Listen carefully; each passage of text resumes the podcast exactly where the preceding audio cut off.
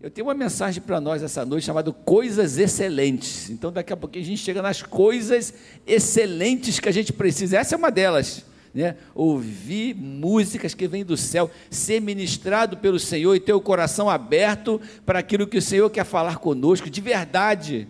Não aquilo que a gente quer ouvir, mas aquilo que Ele quer dizer. Né? E isso é um grande desafio para a nossa alma, irmãos. Nós estamos vivendo em igreja um tempo aí em que as pessoas buscam a igreja, buscam o Senhor, para que o Senhor fale aquilo que ela já, aquilo que ela já quer ouvir, né? já vem com o coração pré-formatado para ser acariciado, para ser abençoado. Então, Deus não trabalha assim, Ele trabalha com a verdade, e a verdade Ele fala aos nossos corações. Vamos adorar a Deus com as nossas ofertas nessa noite? Amém. Você está aplaudindo ao Senhor porque realmente é uma honra, é um privilégio nós adorarmos o Senhor com as nossas ofertas. Aí tem uma turma já espalhando aí os envelopes, daqui a pouco chega nas suas mãos. Tem como a gente passar o vídeo dos anúncios que a gente passou de manhã? Tem, tem como? Tá online aí, tá direitinho? Isso. Dia 28 de outubro, de 9 às 17 horas, na Maranata de Caxias, vai ter o Formate 2023. E você pode se inscrever pelo QR Code que está aparecendo aí na sua tela. O tema desse ano vai ser Fundamentos da Teologia Arminiana. E você não pode ficar de fora. Esperamos todos vocês! Dia 15 de novembro, das 9 às 16 horas, você, homem Maranata, tem um encontro marcado na Maranata do Meyer vai ser o Congresso de Homens 2023 com o tema Homem que Precisamos Ser. Faça a sua inscrição em dinheiro na secretaria da sua igreja local ou pelo aplicativo Simpla através do QR Code que está aparecendo aí no telão. Vai ser bênção. Mais informações, falem com a liderança Homens Maranata da sua igreja local. Que bênção! Essas inscrições para o Formate, Fórum Maranata de Teologia, queria incentivar você a fazer sua inscrição, em participar. Eu acho que são 40 reais se você pagar em dinheiro na secretaria e 49 se você pagar pelo aplicativo Simpla, mas você pode parcelar, não é isso, Vanessinha? Não, não sabe não? Não pode parcelar não? Você não sabe. Mas aí você experimenta lá. Eu acho que pode parcelar. Mas qual é a importância disso? Vai falar sobre a teologia armeniana. A nossa igreja é uma igreja de teologia armeniana. Pode parcelar, né? É em dez vezes, o negócio desse assim, você parcela até o próximo formato. E é importante você conhecer a teologia da sua igreja. Então, nós vamos ter esse fórum, vai ser bacana. Você vai saber responder essas perguntas. Se você é professor de escola bíblica dominical, você precisa dessa ferramenta. Se você é uma pessoa que gosta de estar por dentro e sabe, quer saber mais sobre a sua fé, a sua igreja, é uma oportunidade. Essa inscrição inclui um livro. Né? Se não me engano, é Armenianismo Puro e Simples, uma coisa assim. E esse livro, é isso? E, e olha lá, armenianismo puro e simples, está incluído na inscrição. Então você não está fazendo uma inscrição em vão, né? Tem aí um coffee breakzinho, vai ser um negócio bacana. O pastor Assis está empenhadíssimo em que nós estejamos participando. Então, é, incentiva você a fazer parte. Uma outra coisa que eu incentivo você a fazer parte, é, com muito que você é homem, Maranata Meyer, é do nosso Congresso de Homens que vai acontecer no dia 15 de novembro. O nosso Congresso, cadê? Ah lá, homens, o homem que precisamos ser. O homem que precisamos ser. Todos nós temos uma meta como ser humano, como objetivo, como ser humano, um propósito, e como homem, nós temos também um propósito que vem de Deus. Que homem você precisa ser? Esse é o tema. O pastor é, Paulo Romero vai estar aqui com a gente. Também o bispo Bené Gomes vai estar aqui cantando as músicas deles, você conhece, são músicas conhecidas por toda a igreja. Vai ser um tempo maravilhoso. Esse já é um evento maior, que vai levar o dia inteiro. Inclusive está incluído almoço, se não me engano, nesse. Não está incluído almoço? Almoço, tem um chuchuzinho recheado com carne moída para você comer, um negócio bacana, chique. Então, você vem preparado para passar um dia aprendendo. Então, eu incentivo você que faz parte do grupo de Homens Maranata, você que está aqui na igreja, faz sua inscrição, pode parcelar também lá no Simpla, você pode copiar o QR Code, ou então a gente manda, vou, a gente coloca no, no, na comunidade Meyer esses links para você fazer, tá bom? Quem aqui não está inscrito, não está participando da, da nossa comunidade do Meyer? Levanta a mão assim, o confessionário está aberto. Quem não está inscrito? Todo mundo está inscrito? Olha que bênção. Nós temos uns 350 pessoas lá, mas eu acho que nós somos mais. Então, domingo de ceia, vou perguntar isso de novo que eu queria que os irmãos estivessem lá, participassem. Lá a gente coloca informações abertas para não precisar ficar falando muito aqui nos anúncios. Então, esse é um tempo. Ah, quer falar, Fabinho, alguma coisa? Vem cá, vem cá, Fabinho. Você está com essa camisa bonita, mostra aqui a camisa do projeto Em Família, que nós estamos começando dia 12 de novembro. O pastor Rodrigo que é o nosso líder geral das famílias na Maranata, vai estar aqui trazendo uma palavra no primeiro culto do projeto Em Família, que agora a gente colocou esse nome, desde que nós paramos, agora estamos recomeçando com o projeto Em Família. Por que Em Família? Porque engloba todas as pessoas. Não é um projeto para casais, é um projeto para pessoas que fazem parte de uma família. E todo mundo faz parte de uma família, quer seja ela descompensada, boa, esquisita, legal né, meio doida, todo mundo faz parte de uma família. E esse projeto abraça todas as pessoas. Você pode ser solteiro, pode não ser, você faz parte desse projeto em família. Nós vamos estar em família e, vai haver muita programação legal, muita administração, muita palestra, muito evento que vai trabalhar esse tema. Então, vai lá, Fabinho, dá o seu recado. Deus abençoe a igreja.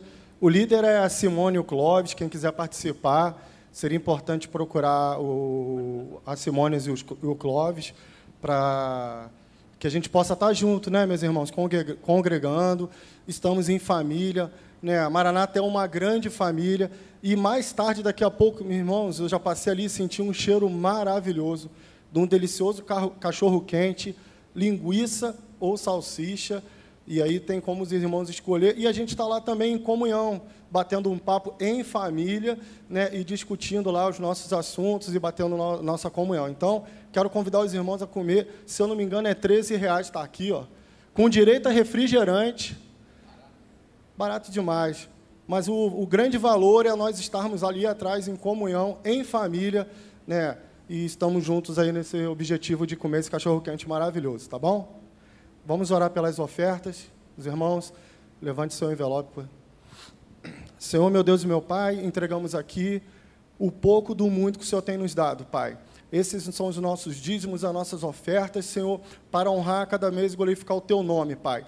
Ô, Pai amado, Pai querido, investir na sua casa é visão de reino também, Pai porque nós entendemos que precisamos sim, Pai, ir a toda criatura e pregar o Evangelho, Pai. E a Maranata, com a sua lisura, ao qual já fez 50 anos, Senhor, continua colocando, Senhor, e investindo no Teu reino, Pai. E nós somos ajudadores do Teu reino, Pai. Isso para nós é uma honra, Pai, é um privilégio poder estar depositando um pouco do muito que o Senhor nos dá, Pai. Nós aqui oramos também pelas pessoas que estão, Senhor, desempregadas nesse momento, para que o Senhor possa, Senhor, nos nos ajudar a ser mais um contribuinte para a sua obra, Pai. Que o Senhor possa vir abrir portas, Pai. Nós sabemos que o Senhor é um Deus que cuida, o Senhor, é um Deus galardoador, Pai. Que o Senhor possa abrir as comportas do céu sobre aqueles que estão desempregados, aqueles que estão precisando, Senhor, de uma promoção no seu emprego, aqueles profissionais liberais, Senhor, que o Senhor possa tocar nos contratos, Senhor, nos vencimentos mais curtos, para que entre os seus proventos, Pai. As causas na justiça também, porque o Senhor é um Deus justo, Pai e nós cremos que o Senhor pode fazer pela sua igreja, Pai, porque somos fiel, Senhor. Que o Senhor receba essa oração como bom perfume a tuas narinas, que seus ouvidos estejam inclinados agora, Senhor, porque ofertar é coisa séria, Pai. Muito obrigado, Senhor Jesus. Nós cremos que o Senhor já recebeu e o mais o Senhor fará, e podemos dizer até aqui o Senhor nos ajudou. Em nome de Jesus, a igreja diz: Amém. Amém. Obrigado, meu irmão. Deus te abençoe. É muito importante esse tempo de comunhão lá atrás, tá, irmãos? Ah, eu não como cachorro quente. Não tem problema, vai lá, bate um papo com a gente, senta numa mesa, conversa com alguém, conheça outras pessoas, seja canal de bênção na vida de alguém. A comunhão é a, é a marca da igreja. Né? Não existe igreja sem comunhão. Eu conversei com uma pessoa essa semana e me entristeceu muito o pensamento dela.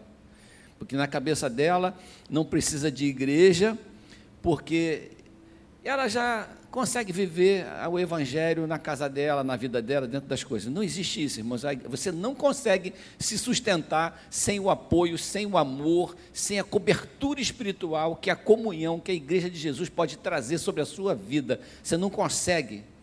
Porque a palavra que eu ouvi foi o seguinte: eu não. A, palavra que ela disse foi o seguinte: na igreja eu sou obrigado a ter um comportamento que não corresponde à minha real condição de coração. Quando eu estou na igreja eu tenho um comportamento, mas quando eu estou fora da igreja eu tenho outro. Então por que, que eu vou ficar sendo hipócrita na igreja? Eu, na verdade, prefiro ser crente vivendo do jeito que eu quero aqui na minha casa. Na verdade, irmãos, isso não é uma pessoa convertida. Que quando a gente é convertido, a gente tem um comportamento só. Não é isso? Tanto faz onde a gente esteja. Então, a questão aí é falta de transformação. E quando a gente é transformado, a gente quer estar junto, a gente quer viver junto, a gente quer transmitir, não só receber, a gente quer também transmitir, a gente quer participar, a gente quer também abençoar. Então, que esse seja o nosso coração. Tem mais um anúncio que eu quero dar. Agora, quinta-feira, cadê os jovens? Os jovens estão aí? Tem alguém aí que possa vir aqui dar um anúncio? Eles estão lá embaixo, ralando e trabalhando aqui o dia inteiro no Congresso. Quem tem alguém nos visitando nessa noite? Visitantes, senão eu vou apanhar da Val. Tem alguém nos visitando nessa noite? Você tá, passou aqui, foi convidado por alguém. Somos todos de casa? Somos todos? Tem alguém lá, ó, tem uma criança ali.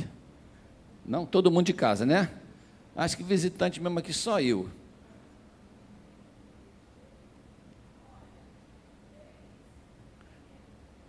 Tem três crianças? Que bênção! Então é muito importante. Eles vieram sozinhos? Tá, então Deus te abençoe, tá? Muito obrigado.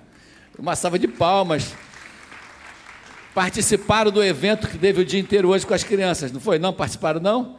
Teve um evento hoje o dia inteiro com as crianças aí foi bênção, pula-pula, escorrego, essas coisas legais que eu e o pastor Tiago gostamos de participar também, né, pastor? Escorrego, pula-pula, futebol de sabão.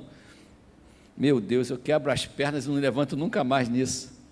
Irmãos, mas nessa quinta-feira começa nossa conferência da juventude. Tem um slide aí, irmãos? Ah, tá ali. Olha, enraizados, conferência da nossa juventude e adolescentes locais. Eu queria convocar você, você que também está vendo pelo YouTube, vem participar. Nós precisamos fortalecer a nossa juventude com a nossa presença, com a nossa intercessão e com a nossa oração. Olha lá o tema enraizados, Colossenses 2, versículos de 6 a 8. Enraizado. O que é enraizado? Alguém que tem fundamentos alguém cuja vida está fundamentada em coisa sólida, enraizada. E é isso que a gente precisa ser, pessoas que têm fundamentos. Quem vai estar aqui? O pastor William Menezes, vai estar aqui na quinta-feira. O pastor Léo Mariano já esteve aqui, é um querido nosso, vai estar aqui no domingo pela manhã.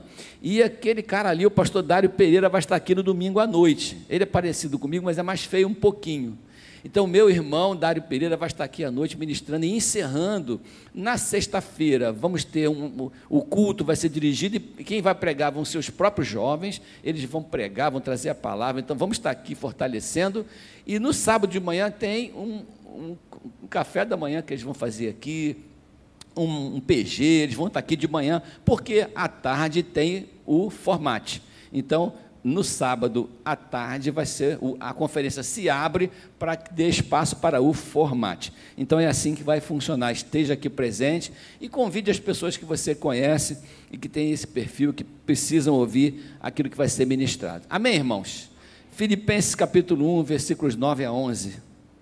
Filipenses, carta do apóstolo Paulo aos Filipenses, capítulo 1, versículos de 9 a 11.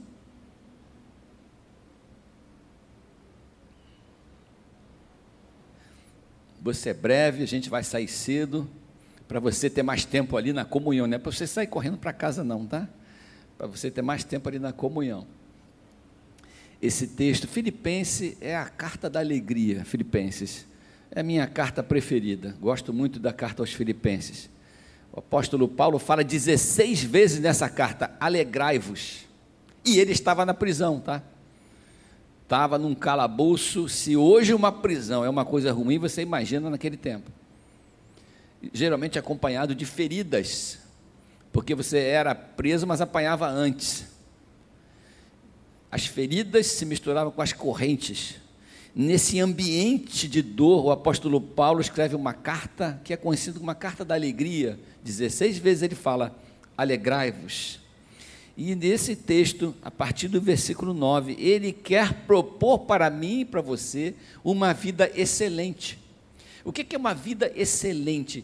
É uma vida que usufrui com plenitude de tudo aquilo que Deus oferece para nós. Por isso começamos o culto com o Salmo 19, falando sobre como Deus se manifesta na nossa vida através da sua criação, como a criação, mesmo muda, mesmo sem voz, ela, porque você não escuta a lua conversando com o sol, mas ela fala muito aos nossos corações, porque mostra a glória de Deus através daquilo que ele criou.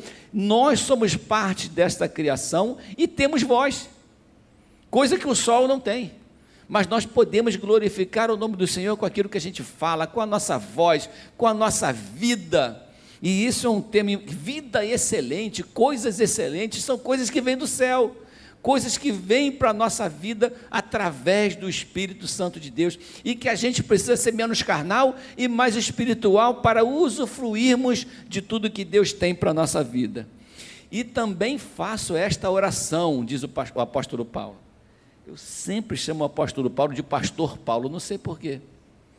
Aliás, ontem tivemos uma ordenação pastoral pastor Marcos e pastor Renato foram ordenados ontem, mas também tivemos uma passagem de comando da presidência do ministério do pastor Paulo César Brito para o pastor Paulo Júnior. Então, o pastor Paulinho Júnior, ele é hoje o presidente da nossa igreja, o presidente do ministério, foi uma cerimônia linda. Eu coloquei na comunidade um link para você assistir o culto de ontem que está no YouTube. E eu queria fortalecer essa, essa indicação. Assista aquela reunião, foi uma benção. Você precisa amar a sua igreja, precisa conhecer a sua igreja. E passou ali um vídeo que eu estou querendo separar para passar aqui no domingo de Santa Ceia, contando essa trajetória do, do, do pastor Paulo. Esse vídeo foi narrado pelo pastor Marcos Batista, foi uma, uma coisa muito linda. E o texto foi escrito, pelo, se não me engano, pelo nosso Carlinhos, nosso irmão Carlinhos, que é um jornalista muito, muito competente da nossa igreja que, pre, que, que escreveu aquele texto. Eu queria convidar você, você quer ver coisas excelentes? Vê o que, que Deus tem feito na nossa história, na nossa igreja. Observe o que Deus tem feito na sua vida, na sua história. Coisas excelentes são coisas que a gente observa. Olha o texto. E também faço esta oração, diz o apóstolo Paulo, que o vosso amor aumente mais e mais. De que forma? Em pleno conhecimento e toda percepção. Então, o amor, ele cresce trazendo duas coisas: conhecimento e percepção. Essas duas coisas fazem com que o amor cresça mais e mais. Para que propósito? Para provardes as coisas excelentes e serdes sinceros e inculpáveis para o dia de Cristo. Se a gente ler esse texto de trás para frente, nós vamos perceber que para que nós possamos ser considerados sinceros e inculpáveis no dia do julgamento, no dia de Cristo, para que a gente alcance essa, essa promessa que é colocada diante de nós, nós precisamos ter percepção das coisas de Deus e conhecimento das coisas de Deus que vem com o aumento do nosso amor entre nós e entre nós e Deus. Então, a unidade, o amor, traz toda essa sequência de fatos e acontecimentos que vão culminar em uma vida inculpável que adora a Deus, que entende os propósitos de Deus e que será abençoada naquele grande dia que é prometido para todos nós. Amém? Você pode glorificar Deus por isso? Esse é o é como ele está construindo esse pensamento. Versículo 11: De que forma isso vai acontecer? Cheios do fruto de justiça, o qual é, mediante Jesus Cristo, para a glória e louvor de Deus. O que é fruto de justiça? Que muita gente confunde com fruto do Espírito. O fruto do Espírito é uma semente que Deus planta em nós. Ela tem nove características. Né? Amor, benignidade, bondade, domínio próprio, mansidão, aquela série de coisas que está lá em Gálatas, que são as marcas, que são os, os, os, os a, a, germinação, que são as sementes, que são é, o DNA que está dentro do fruto do Espírito. Esse fruto é plantado em nós. Dentro dele tem todas essas características. À medida que ele germina em nós, essas características se manifestam em nós. O fruto de justiça é a manifestação do fruto de do, do fruto do Espírito na minha vida. Amém? Foi claro, mais ou menos?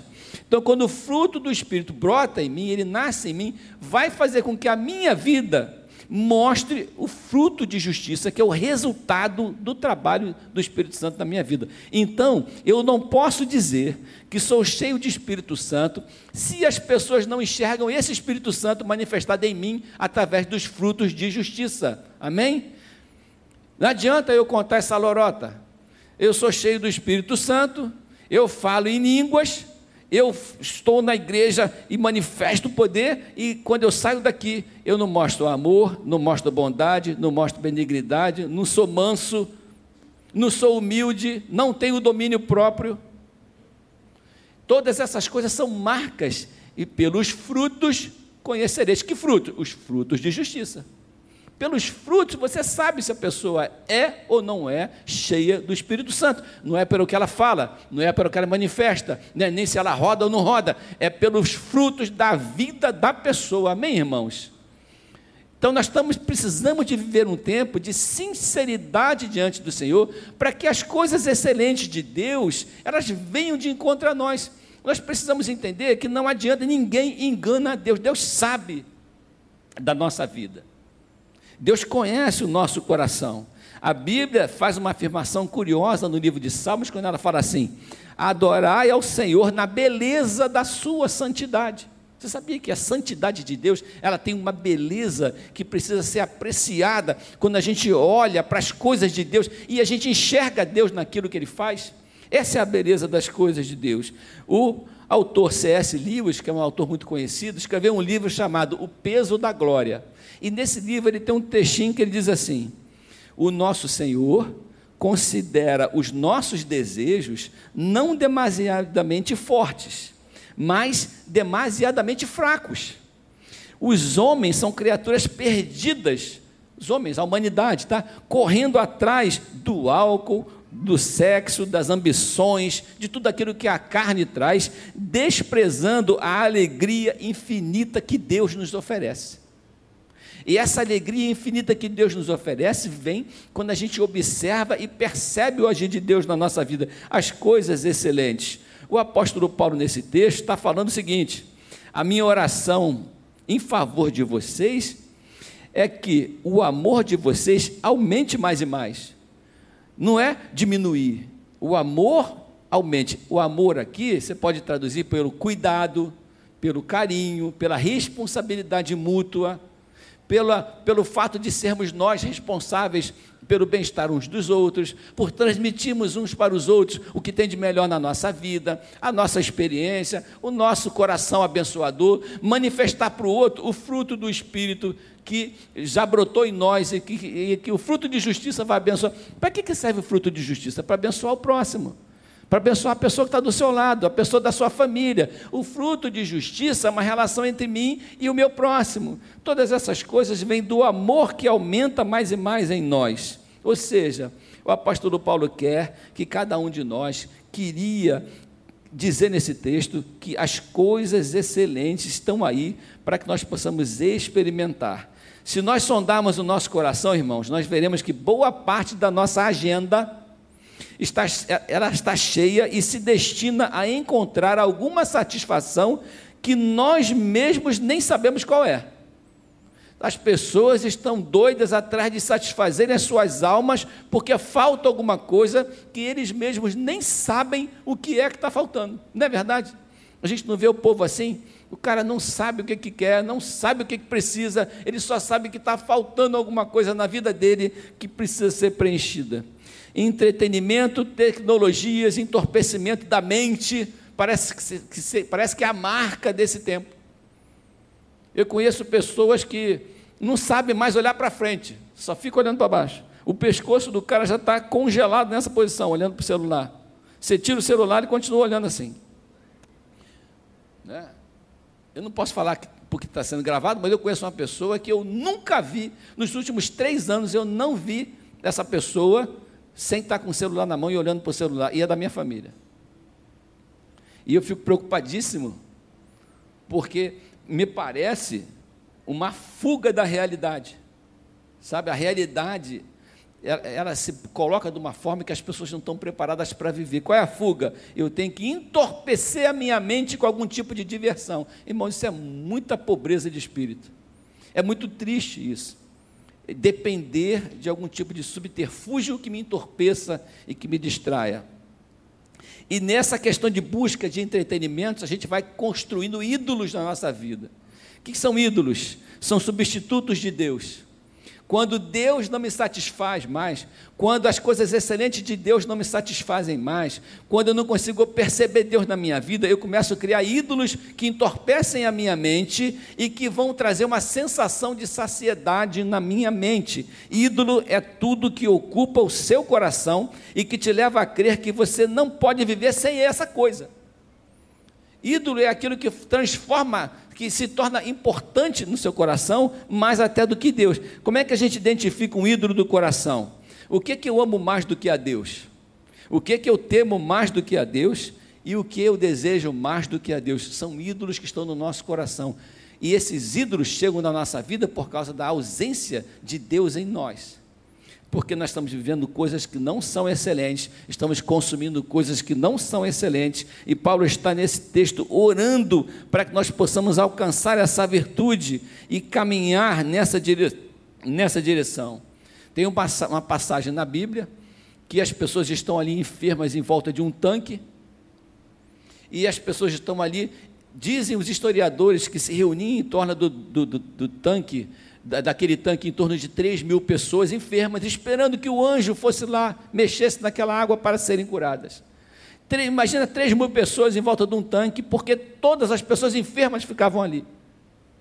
E essas pessoas estavam ali esperando para serem curadas, esperando uma coisa um, sobrenatural para que fossem curadas. Jesus passa no meio daquela miséria toda e vai em direção a uma pessoa específica.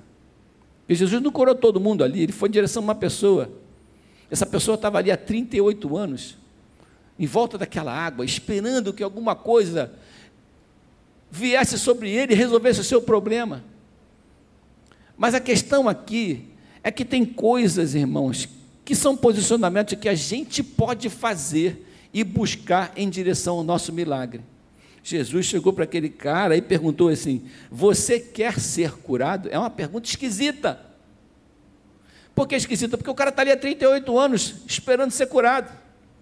Mas ser curado significa ser transformado. Ser curado significa adquirir responsabilidade. Ser curado significa passar a ser útil. Ser curado significa levantar daquele lugar. Ser curado significa lançar a capa, lançar a bengala, ficar de pé, ficar de pé, tomar a sua cama. Isso significa ter propósito. E as pessoas não querem ter propósito. As pessoas querem viver colocando sobre o sobrenatural a culpa da sua situação.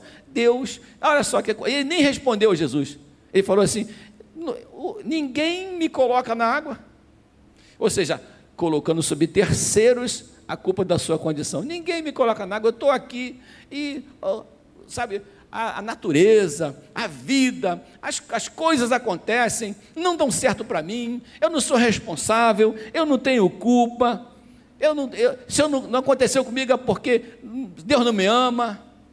O sobrenatural não veio aqui, não me pegou, me jogou lá dentro, não, não sei.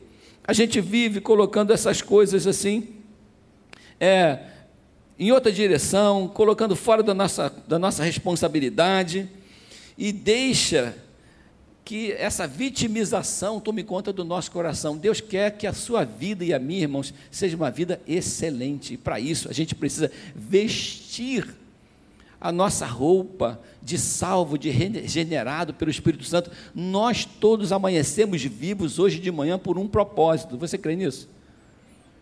Porque tem gente que não amanheceu esse dia.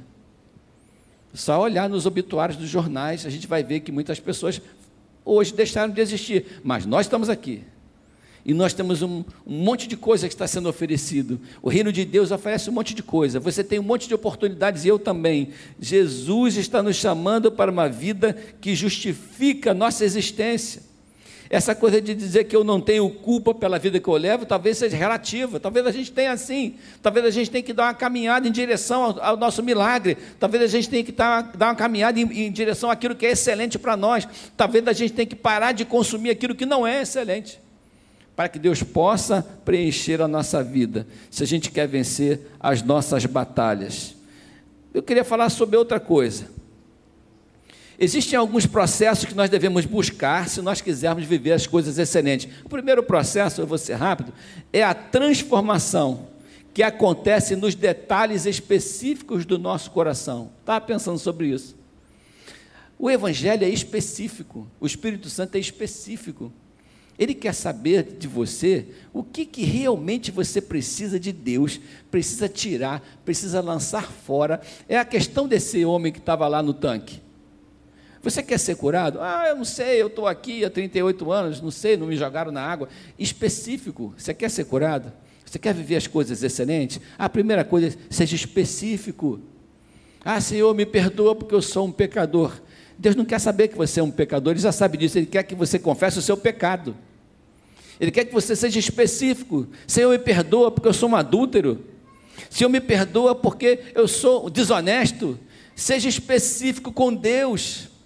Porque Deus quer tratar especificamente do nosso coração, extirpar do nosso coração aquilo que a gente já reconheceu que tem, para que as coisas excelentes de Deus encham e tomam espaço na nossa vida. Não trabalhe o seu pecado e as suas dificuldades como se elas fossem algo genérico. Amém, irmãos?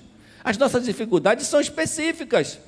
Senhor, abençoe minha vida financeira. A minha vida financeira está toda desorganizada. Por quê? Eu fui desorganizado na minha vida. Eu fiz um negócio errado. Eu tomei decisões erradas. É minha culpa. Mas, Senhor, me abençoa.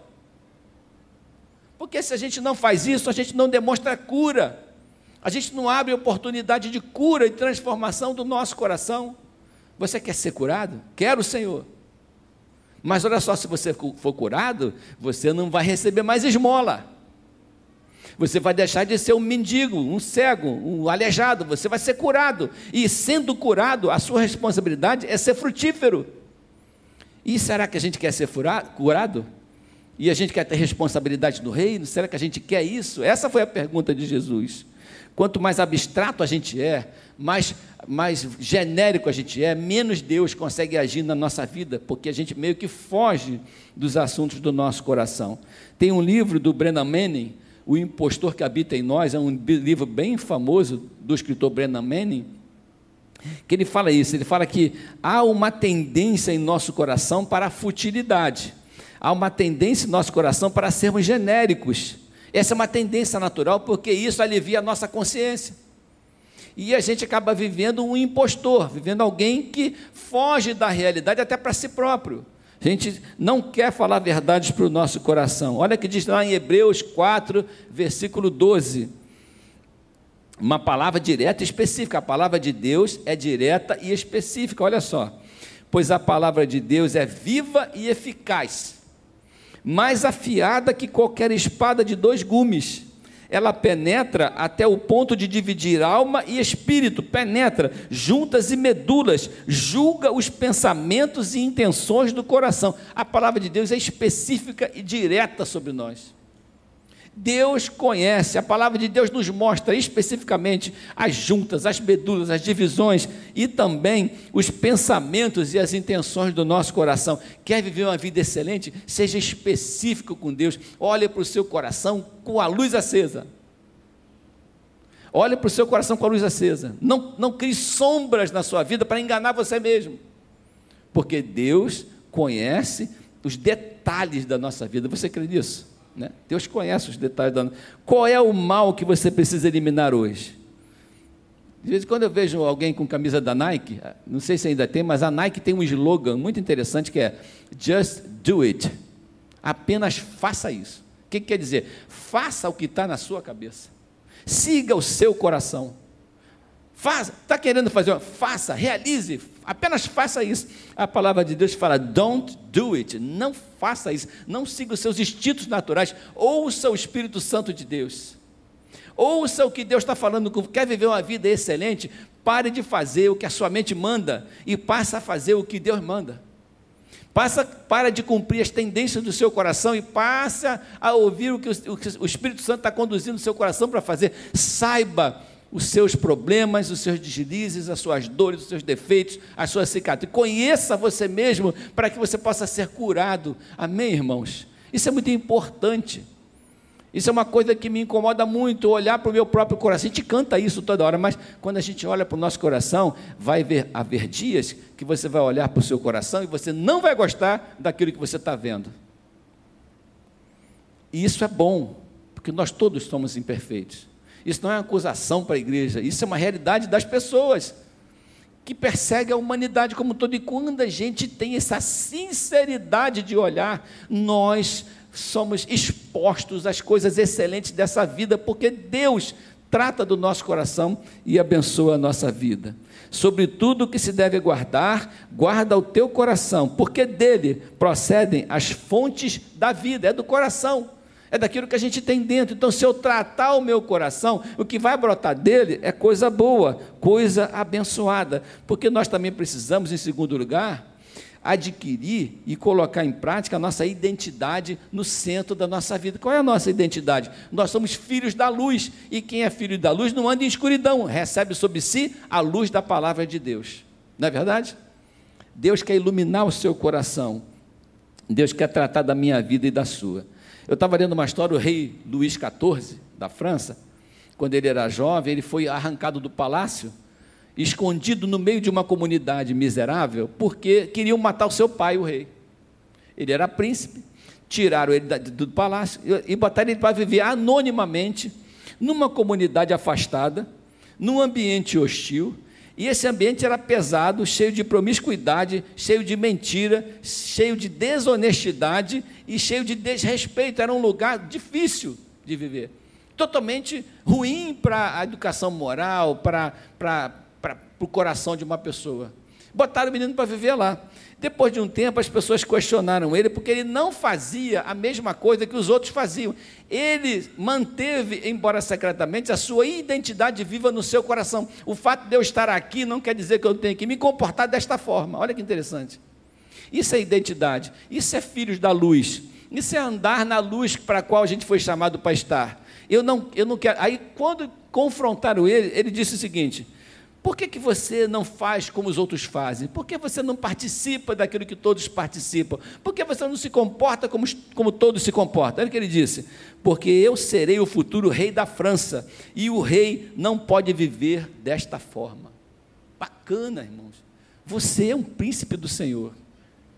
Será que quando a gente olha ao nosso redor para a nossa vida, nós podemos nos conformar com as coisas que a gente faz? Isso é uma coisa, é uma pergunta retórica para o nosso coração. Aquilo que a gente, o ambiente que a gente vive, o rei viveria? O ambiente que a gente vive, um rei poderia viver? As coisas que eu me permito fazer são coisas excelentes? São coisas que justificam o meu chamado no Senhor? É uma pergunta difícil de responder, mas eu, eu sei da minha vida, não sei da sua mas e nem sei da sua que está vendo isso em casa. Mas a gente precisa ter, irmãos, essa, essa capacidade de olhar para o nosso coração com essa dolorosa sinceridade de nos reprovarmos de vez em quando para alcançarmos as coisas excelentes, quando é preciso. Amém? É, essa é uma mensagem para ai meu Deus, não é uma mensagem para glória a Deus, né?